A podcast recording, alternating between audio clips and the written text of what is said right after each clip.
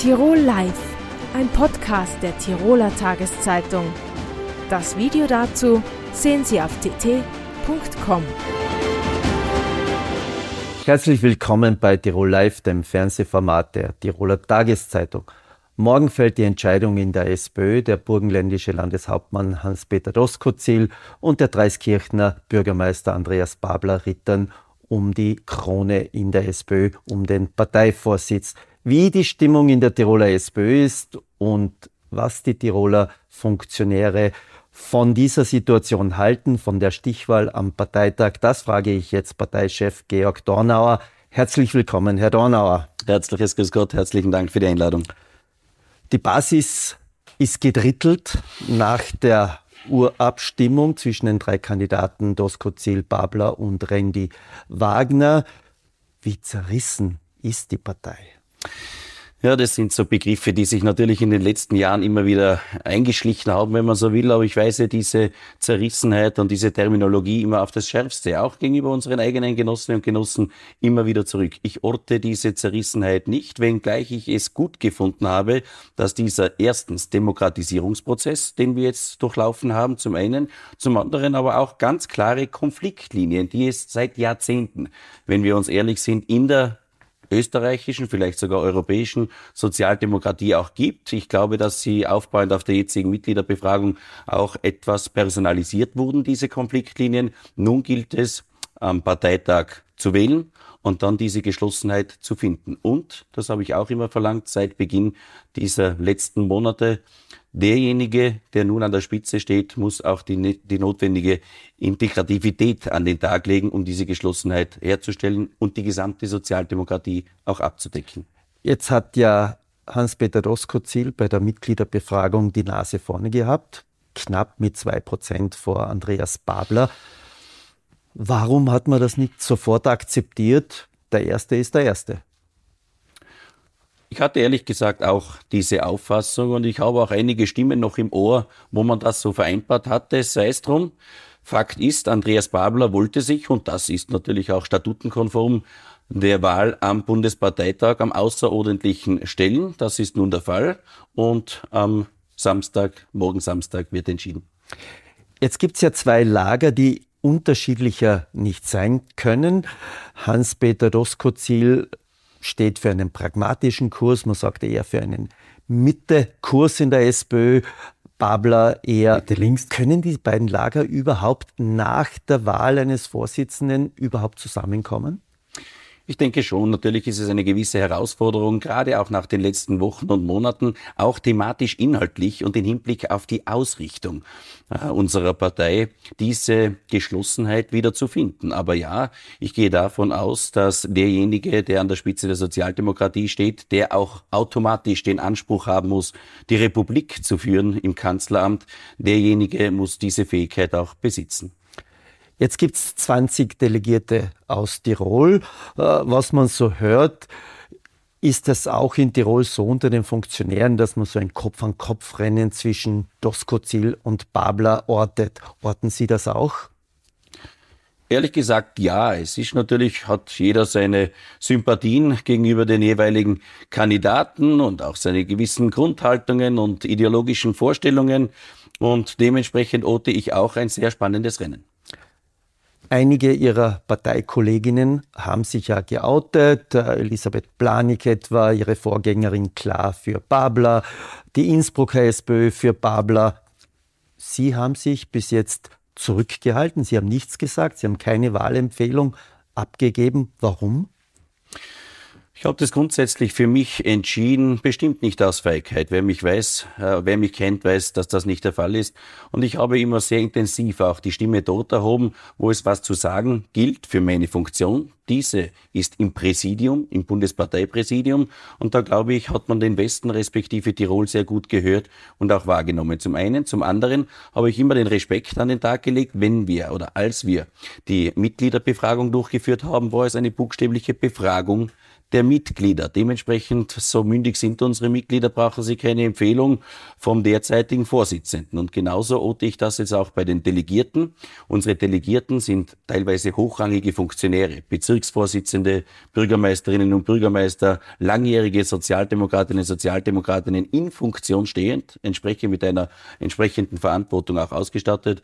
Und auch jene Menschen sind mündig genug, selber zu entscheiden, was und welche Richtung die richtige ist für die österreichische Sozialdemokratie. Jetzt gibt es Stimmen, die Ihnen da eher Taktik vorsagen oder Ihnen unterstellen, ja, Sie sagen deswegen nichts, weil es doch eine äh, Mehrheit für Babler gäbe in Tirol. Sie gelten eher als Doskozil-Anhänger. Ich habe mit Andreas Babler die letzten Wochen mehrfach telefoniert und ich kenne ihn eigentlich seit Anbeginn seiner Bürgermeisterzeit und wir waren ja buchstäblich auch Bürgermeister Kollegen und ich habe mit dem Andreas Babler auch schon viele nette Abende erlebt. Zum einen, zum anderen ja, mich verbindet eine Freundschaft zu Hans-Peter Doskozil seit rund acht Jahren. Gleich einmal am Beginn seiner Zeit als Verteidigungsminister, wo er Tirol besucht hat, hat war eine gegenseitige Wertschätzung da. Ich damals noch auf kommunaler Ebene, auf Sekretärsebene tätig und wir haben uns seither immer wieder ausgetauscht und ja, in vielerlei politischen Herausforderungen und Fragestellungen sind wir auf derselben Linie. Werden Sie das Kozil morgen wählen? Ich, wie gesagt, ich werde von meinem Wahlgeheimnis Gebrauch machen, werde mich hüten, eine Wahlempfehlung abzugeben aus den vorhin genannten Gründen. Jetzt wird es voraussichtlich, wenn es nicht vorgezogen wird, nächstes Jahr Nationalratswahlen geben. Welche Chancen hat die SPÖ, die jetzt so gespalten ist? Es gab so im Vorfeld Stimmen, die sagen, ja, äh, Doskozil und Babler, das ist wie Feuer und Eis. Ist es der Wunsch von Ihnen, egal wer gewinnt, dass er mit den anderen ins Boot oder ins Team holt? Na selbstverständlich, wir brauchen die gesamte Heterogenität, die gesamte Breite der Sozialdemokratie. Ich habe das auch beiden letztendlich in einem Vier-Augen-Gespräch auch gesagt. Zum einen, zum anderen zu dem von Ihnen angesprochenen Neuwahltermin. Also ich darf die Gelegenheit schon nützen und ich sehe das auch in meiner Funktion in der Landesregierung in den unterschiedlichsten Ressorts. Es geht in Wien, in dieser Bundesregierung, in dieser schwarz-grünen Bundesregierung de facto nichts mehr weiter. Und wenn Sie meine politische Einschätzung hören wollen, gehe davon aus, dass im August September noch versucht wird, ein Budget für das Jahr 2024 zu verhandeln. Auch da wird nichts weitergehen es würde mich nicht wundern, wenn wir bald auch vor Neuwahlen stehen. Neuwahlen würde ja bedeuten Mobilisierung auf allen Ebenen. Tirol hat gerade im letzten Jahr gewählt. Sind die SPÖ-Funktionäre überhaupt in der Lage zu laufen nach diesen doch äh, schlimmen Wochen und Monaten für Sie mit Kämpfen an der Parteispitze. Äh, sind die überhaupt motiviert? Also ich kann nur in meiner verantwortlichen Position und Funktion sprechen und das ist der Vorsitzende der Tiroler SPÖ. Und die Tiroler SPÖ hat gerade in den letzten Jahren gezeigt, auch unter meiner Führung, dass wir Wahlen wieder gewinnen können. Wir haben die Gemeinderatswahlen 2022 erfolgreich geschlagen. Wir haben einen außerordentlich erfolgreichen Landesparteitag dann auch absolviert und darauf aufbauend eine Landtagswahl geschlagen. Und das möchte ich bei dieser Gelegenheit auch nutzen. Wir waren die einzige SPÖ in den vier Bundesländern, wo wir Wahlen hatten. Niederösterreich, in Kärnten, in Salzburg und äh, anfänglich in Tirol, die ein Mandat dazu gewonnen haben und kein Minusformergebnis hatten, auch wenn das zum damaligen Zeitpunkt etwas verschmäht wurde. Wir haben dazu gewonnen. Wir haben erstmalig sind wir wieder in der Landesregierung mit drei Regierungsmitgliedern. Wir stellen den ersten Landeshauptmann Stellvertreter und die Stimmung in der Tiroler SPÖ und die Lust auf Wahlkampf ist eine sehr, sehr große. Letzte Frage. Wie soll es nach einer Nationalratswahl weitergehen? Natürlich, wenn Sie sagen, wir wollen Erster werden, aber mit wem soll dann die SPÖ regieren? Es muss der Anspruch sein, natürlich für die Sozialdemokratie wieder Erster zu werden, gerade im Hinblick auf die derzeitige Performance der aktuellen Bundesregierung, wenngleich ich davor warne, äh, dieser anhaltende Wind von rechts. Und das ist sehr ernst zu nehmen. Dementsprechend sollten wir auch dieses Wählerklientel entsprechend ansprechen und äh, vor nichts zurückschrecken, ehrlich gesagt. Wir brauchen klare Ansagen, klare Antworten auf die großen Herausforderungen, auf die tatsächlichen Lebensrealitäten. Ich Ihnen ganz ehrlich, ich habe letzte Woche mit einer Familie ein längeres Gespräch geführt, den Menschen gerade dem Mittelstand, wo zwei Verdiener bei die 3.000, 4.000 Euro sogar verdienen und nicht mehr durchkommen, beginnen jetzt Versicherungen zu kündigen, einen massiven Schleim haben wegen der Strompreiserhöhung. Das sind, das sind die Lebensrealitäten und da fühlen sich die, Mensch, die Menschen verlassen von der Politik. Und wenn wir als Sozialdemokratie tatsächlich darauf antworten, dann bin ich der festen Überzeugung, dass der Balken bei der Freiheitlichen Partei auch wieder nach unten geht und bei uns nach oben. Jetzt muss ich trotzdem noch einmal nachhaken. Kann das Babler, sollte er gewählt werden, überhaupt diese äh, Protestwähler abholen aus dem, wenn man so will, protestrechten Lager? Sollte ihm das nicht gelingen, dann geht es ihm gleich wie jedem anderen Vorsitzenden. Wenn man dauerhaft und permanent in den Umfragen auch nicht realisiert, dann wächst der Unmut in jeder Partei relativ schnell. Herr Donauer, vielen Dank für das Gespräch. Herzlichen Dank. Vom Tal der Tränen der SPÖ hinauf in lichte Höhen auf die Berge die Hüttensaison hat heuer begonnen. Auf manchen Hütten ist noch Schnee rundherum.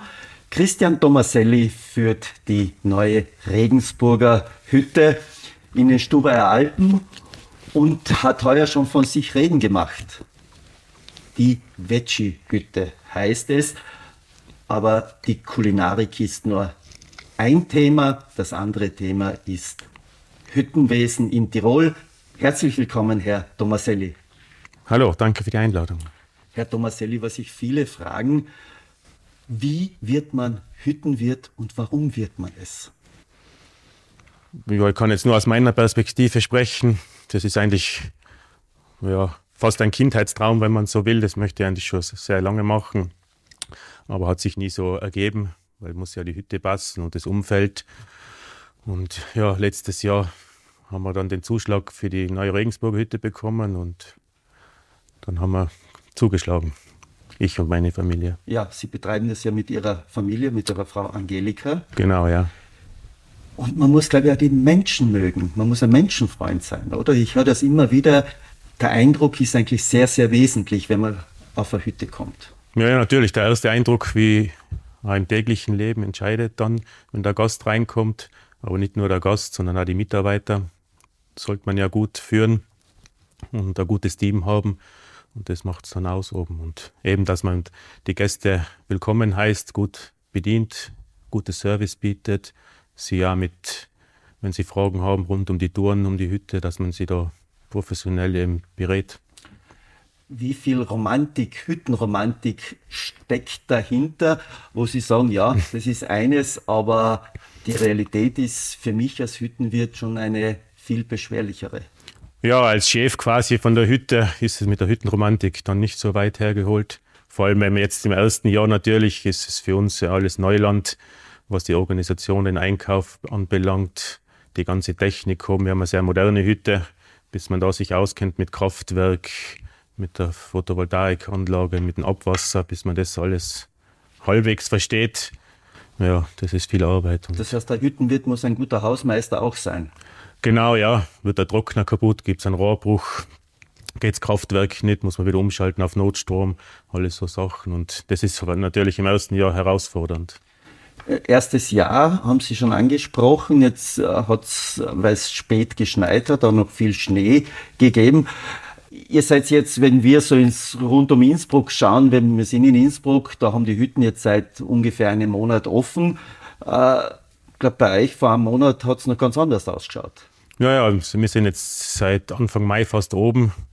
Ja, es hat sich von eineinhalb Meter rund um die Hütte jetzt auf, auf null herunter reduziert. Der Zustieg ist auch schneefrei. Genau, ja. Was unterscheidet jetzt zum Beispiel die Regensburger Hütte mit einer, wenn man so will, da Rumeralm, Batscheralm, äh, Ringeralm? Wo ist das da, der Unterschied? Ja, wenn man das jetzt vergleicht, ist natürlich die Meereshöhe, die Seehöhe, ja, der Anstieg 2300 Meter, oder? Genau, wir haben 1100 Höhenmeter zu überwinden vom Tal aus. Das ist eigentlich mal der wesentliche Unterschied. Und das ist ein recht ein alpines Umfeld dann rund um die Hütte.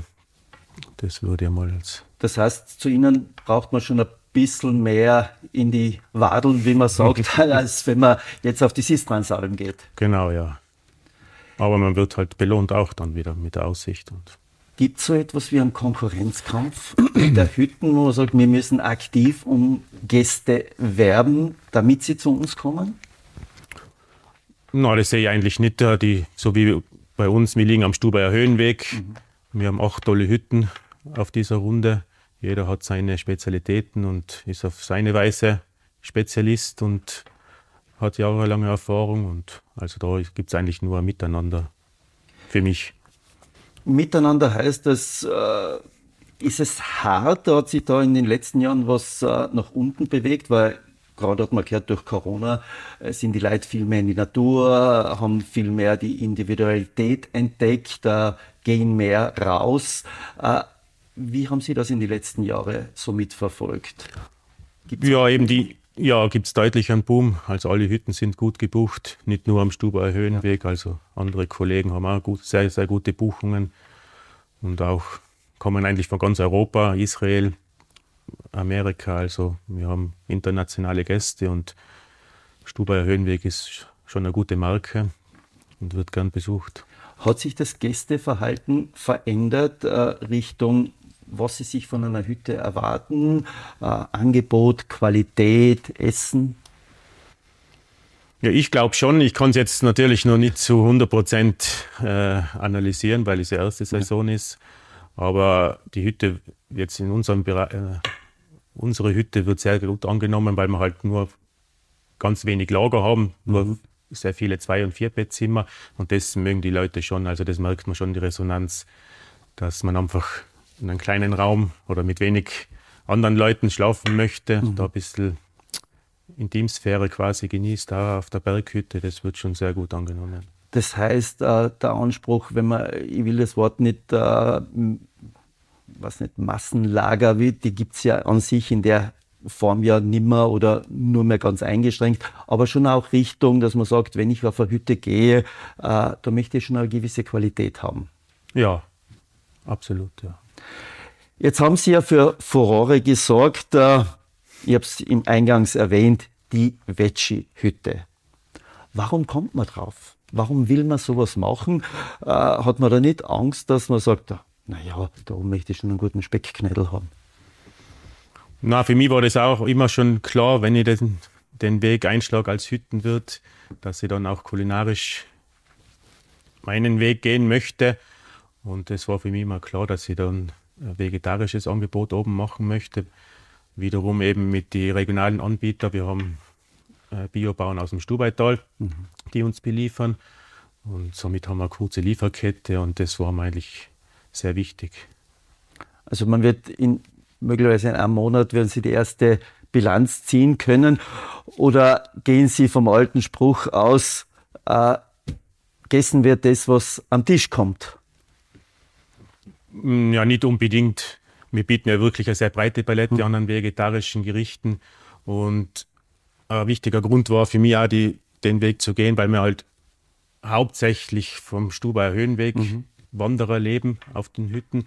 Und wie gesagt, wir haben tolle Kollegen, wo die Gäste dann auch tolle Fleischgerichte zu sich nehmen können. Und bei uns gibt es halt an dem Tag eben nur vegetarisches Gericht, so wie es eigentlich, eigentlich im Alltag ja auch ist. Und Gibt es eigentlich, jetzt, Sie, Sie, haben jetzt vom Juni bis, glaube ich, Ende Oktober oder Oktober geöffnet. Gibt es sowas ähnliches wie ein Privatleben auch in dieser Zeit? Wahrscheinlich nur bedingt, vor allem in den Juli, August eigentlich mhm. nicht, weil da sind wir täglich ausgebucht. Jetzt zu Beginn und am Ende der Saison dann schon vielleicht ein bisschen wir haben jetzt wirklich toll oben, wir haben eine eigene Pächterwohnung, wo man sich mal zurückziehen kann. Okay. Das ist schon viel wert, auch für die Kinder. Aber die Privatsphäre wird sich dann im Winter dann abspielen. Was denkt sich Herr Hüttenwirt, wenn wir in Tirol über Massentourismus, über Overtourismus äh, diskutieren, über zu viele Erschließungen? Äh, was denken Sie sich über diese Debatte? Ja, was Erschließungen anbelangt, glaube ich, ist es genug für Tirol, ausreichend es geht halt nicht mehr mehr. Und das ist auch, ein anderer Part ist natürlich auch die Lieferketten und die ganzen Sachen, dass man das vielleicht ein bisschen reduzieren kann. Und das heißt, dass Sie bewusst, was Sie ja schon erwähnt haben, bewusst regional Genau, und wir möchten halt auch die Lieferanten dazu bringen, dass man wirklich die Lebensmittel nicht verbockt, dass wir oben keinen Müll haben. Und mit dem vegetarischen Abfall sozusagen, den können wir oben auch wieder mhm. kompostieren. Mhm. Und so haben wir hoffentlich recht wenig Abfall auch wieder, das, dass wir es jetzt dadurch befördern. Das heißt, das ist, dieser ökologische Zyklus wird bei Ihnen sehr hoch geschrieben. Genau, ja. Wie ist es mit der Teuerung zum Abschluss? Ähm, das wissen wir ja, die Menschen sagen, es ist alles teurer geworden. Wenn ich essen gehe, dann kostet es mehr. Äh, wie ist es bei euch? Habt ihr da auch müssen heuer genau überlegen, wie die Preise zu kalkulieren sind? Ja, natürlich kalkuliert man genau durch. Ist ja ein wirtschaftlicher Betrieb auch schlussendlich. Aber wir haben den Vorteil, dass wir eben tolle Bauten haben, regionale. Und also bei uns kostet die Halbpension ein bisschen mehr, mhm. vielleicht wie bei der Konkurrenz, sagen wir mhm. mal, oder bei den anderen Betrieben. Okay. Aber äh, wir möchten auch dementsprechend mehr bieten. Also bei uns wird jeder satt und das ist unser Credo. Und wir machen auch frische Brote und so weiter, dass wir auch wirklich sehr, sehr viel selber machen. Wird man da auch so ein bisschen zum Wetterfexen, dass man jeden Tag oder am Abend schon schaut, na hoffentlich wird es am nächsten Tag schön, dass die Leute kommen? Ja, natürlich beobachtet man das ein bisschen. Und das Problem ist ja ein bisschen, wenn, wenn der Wetterbericht nur ein paar Tropfen Regen anzeigt, dann, dann planen schon viele um, obwohl es dann eigentlich nicht so, so eintrifft, wie vorhergesagt. Das ist ein bisschen oft das, das Leitthema, sage ich mal. Vom Haben Sie das Gefühl, dass es häufiger Wechsel gibt auf Hütten? Gerade im Umkreis von, von Innsbruck hört man, dass das äh, oft sehr schwer ist, sogar Pächter zu finden. Ja, ja, natürlich ist ein reger Wechsel eigentlich. Es ist natürlich auch sehr, sehr schwierig, man muss es äh, sehr herausfordernd, mhm. das, das Leben als Hüttenwirt oder die Organisation dahinter. Und wenn die Familie nicht mitspielt, dann ist man eigentlich eher verloren im Posten. Das ist halt so und vielleicht ist das auch ein Grund. Zum Abschluss, was empfehlen Sie Wanderern, die zu ihrer Hütte aufsteigen möchten, was sollen sie auf jeden Fall mitbringen und was ist wichtig, dass sie dann entspannt sich bei ihnen hinsetzen können, ein gutes vegetarisches Essen genießen können. Welche Voraussetzungen sollen sie mitbringen, wo sie sagen, was raten sie den Wanderern? Ja, in, in konventioneller Hinsicht? Ja, oder? überhaupt ist, wo sie sagen, das sollten sie schon berücksichtigen.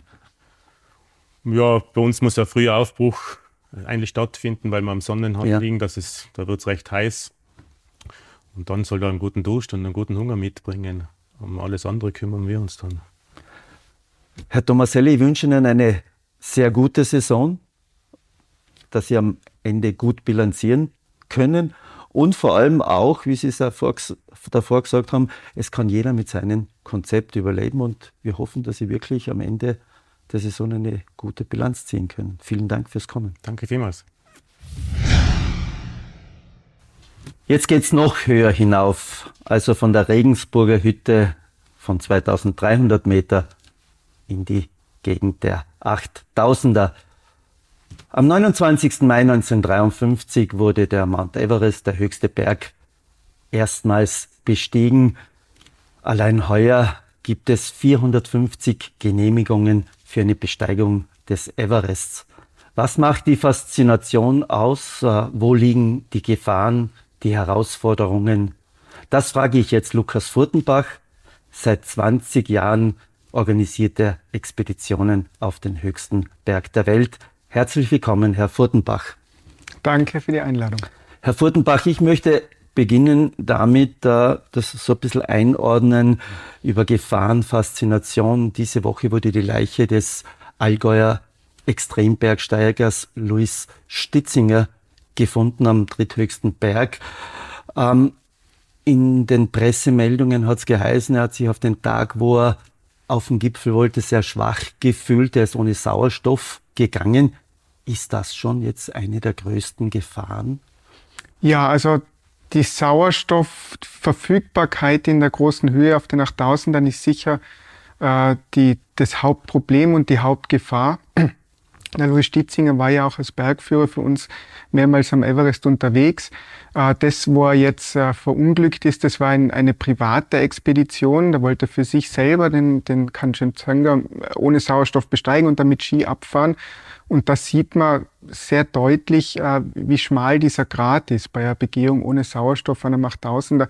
Das selbst so ein erfahrener und umsichtiger Höhenbergsteiger wie der Louis, und ich würde ihn jetzt einmal zu den erfahrensten Höhenbergsteigern im deutschsprachigen Raum zählen, äh, selbst dem kann ein, ein Fehler passieren, kann was schiefgehen. Was genau passiert ist, wissen wir ja noch nicht, aber es ist letztendlich ist er schon an, an der äh, Folge von Sauerstoffmangel also letztendlich verstorben. Und dann in diese, äh, ist das äh, äh, nicht mehr schaffbar. Und äh, wie muss man sich das vorstellen? Es gibt ja diese, auch diese Bilder oder Erzählungen, dass Leute am Everest gehen und irgendwo auf einen Grat äh, sieht man dort eine, wie man sagen, eine Leiche sitzen, mhm. die es nicht mehr geschafft hat. Ja, äh, man muss ganz klar sagen, also in dieser Höhe, egal ob das jetzt am Everest oder am Kanch ist, äh, kann der Mensch dauerhaft nicht mehr überleben ohne zusätzlichen Sauerstoff. Also man kann das bei guten Bedingungen, das heißt Wetter, Temperatur, Luftdruck, äh, kann man das äh, vielleicht einen Tag, vielleicht auch zwei Tage, unter Umständen vielleicht sogar drei Tage in dieser Höhe aushalten, ohne zusätzlichen Flaschensauerstoff,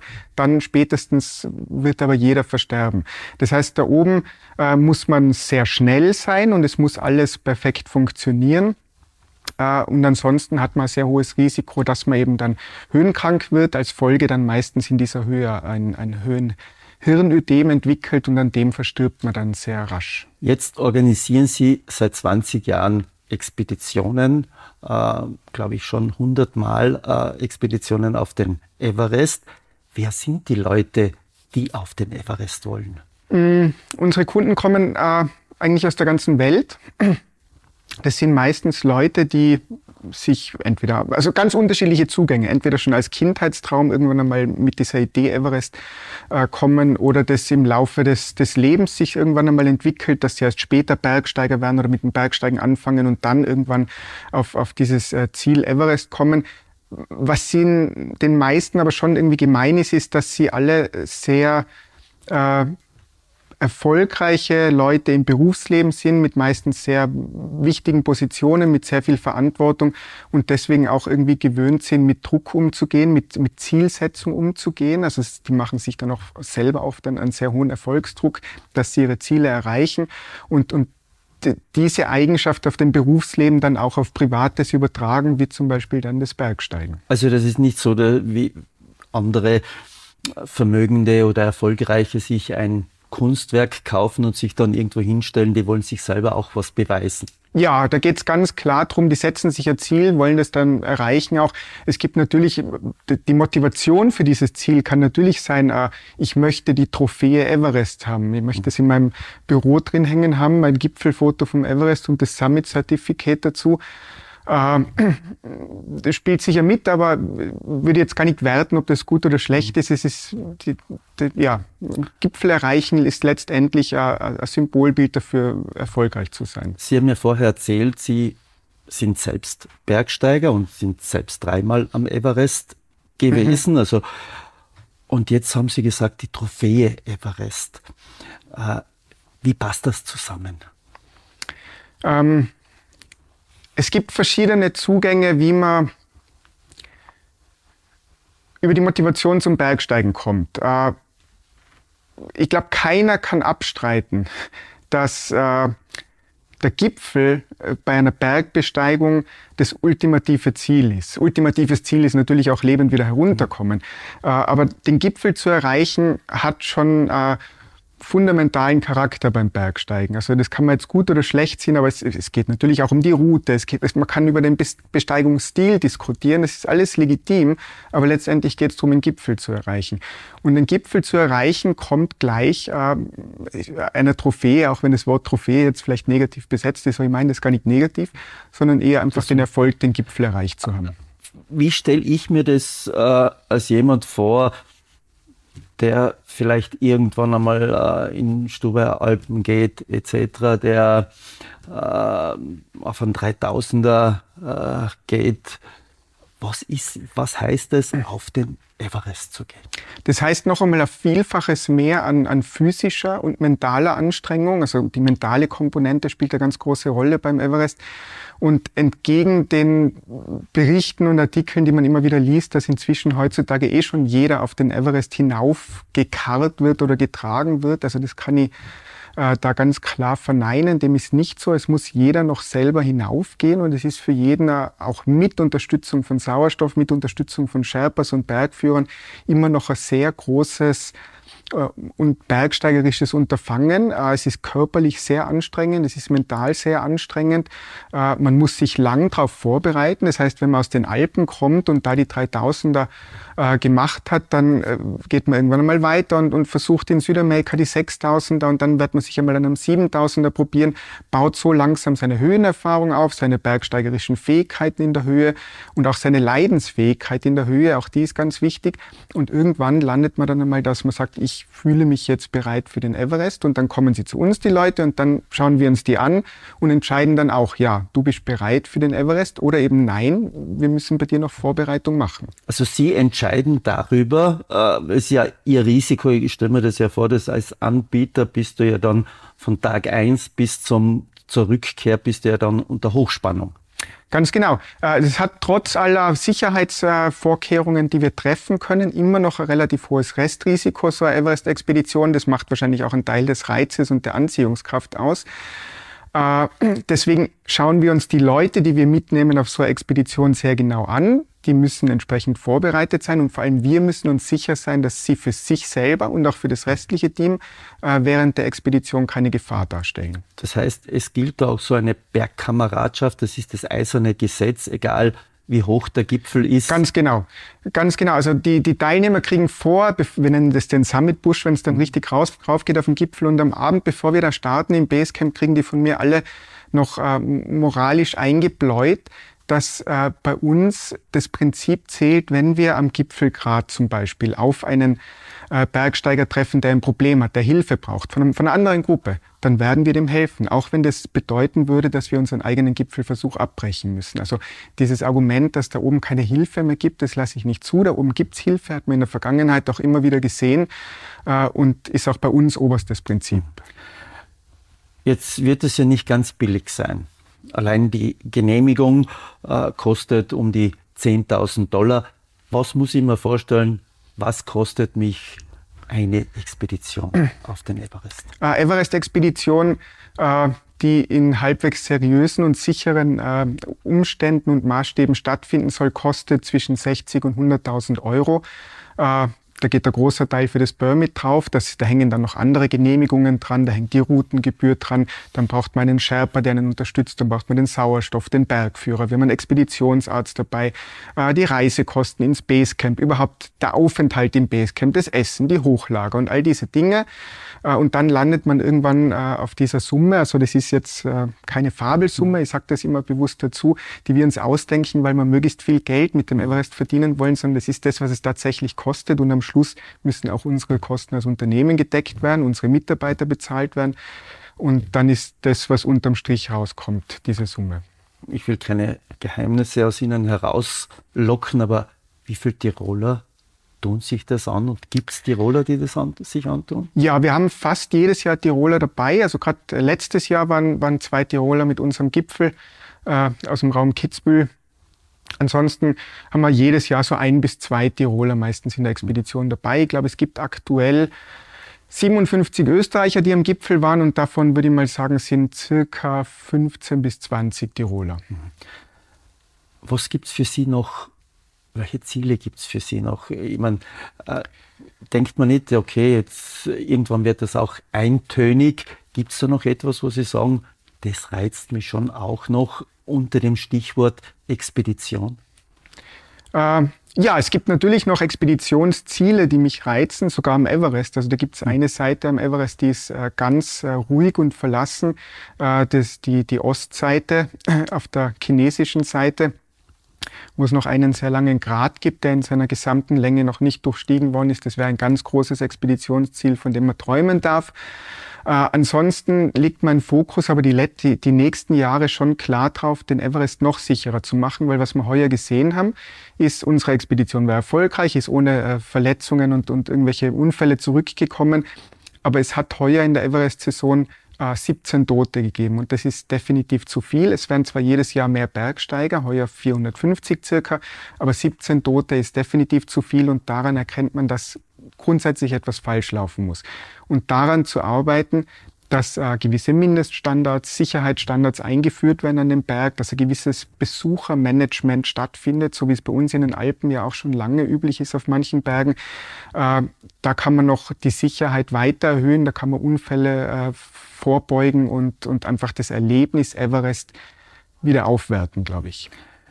Wenn man an so hohen Bergen orientiert ist, wie geht es dann in Tirol, Ihnen in Tirol mit den 3000er, ist das zu klein oder sagen Sie, nein, jeder Berg, jede Bergregion hat ihre eigene Faszination? Ja, ganz genau so sie ist. Jede Bergregion hat ihre Faszination, egal ob das in Papua-Neuguinea äh, äh, ganz entlegene, niedrige Berge sind oder ob das die Heimatberge in Tirol sind. Ich bin da aufgewachsen in Tirol, in den Bergen da. Ich gehe von klein auf in die Berge und äh, das ist auch mein, mein Lieblingsort in den Bergen da. Das sind meine täglichen Trainingsrunden da. Und äh, ich glaube, es, es gibt, ich habe jetzt wirklich viel gesehen auf der Welt, aber es gibt wenig schönere Plätze als in Tirol. Wenn das kein schönes Schlusswort ist, Herr Furtenbach, vielen Dank fürs Kommen. Das war für heute Tirol Live, wie immer zu sehen auf dd.com und natürlich nachzuhören, auch am Berg, wo es den Empfang gibt, als Podcast. Tirol Live, ein Podcast der Tiroler Tageszeitung. Das Video dazu sehen Sie auf tt.com.